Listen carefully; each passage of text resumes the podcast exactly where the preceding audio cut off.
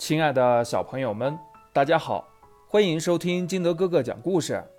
今天我们继续来讲儿童安全教育园子的故事。四，第一天上幼儿园。转眼间到了放学的时候，大象老师组织大家排队前往校门口。小朋友们，我们到门口等家人来接大家回家。幼儿园门口走来一个漂亮的阿姨，手里拿着棒棒糖，冲园子招了招手，说道：“园子好呀，我是你妈妈的同事，她临时有事，所以拜托我来接你回家，跟阿姨回去好不好？阿姨还给你买了棒棒糖哦。”园子好想接过棒棒糖，可是他想起来爸爸妈妈经常说不能拿陌生人给的东西，大象老师也说小朋友一定要跟家人一起回家。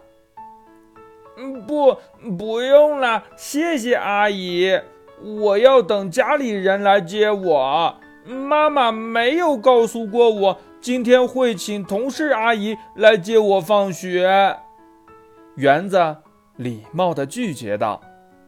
陌生阿姨摸了摸园子的头，说道：“小朋友真棒，你顺利通过了老师的考验哟。”此时，大象老师也走过来表扬道：“园子很棒，要记住，放学后一定要等待家人一起回家。”不能随便跟陌生人离开。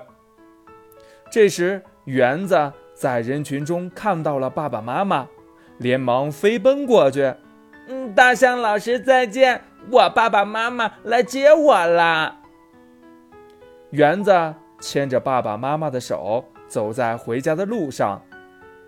园子，今天在幼儿园过得怎么样呀？爸爸关切地问。我今天认识了很多朋友，幼儿园里有好多玩具，老师还带我们做了游戏，我也有好好吃饭。园子兴奋地回答：“园子真棒！”爸爸夸赞道。夕阳下，阳光暖暖地洒在路上。虽然今天幼儿园里没有爸爸妈妈的陪伴，但是。老师和很多小伙伴们的热情都让这一天充满了乐趣。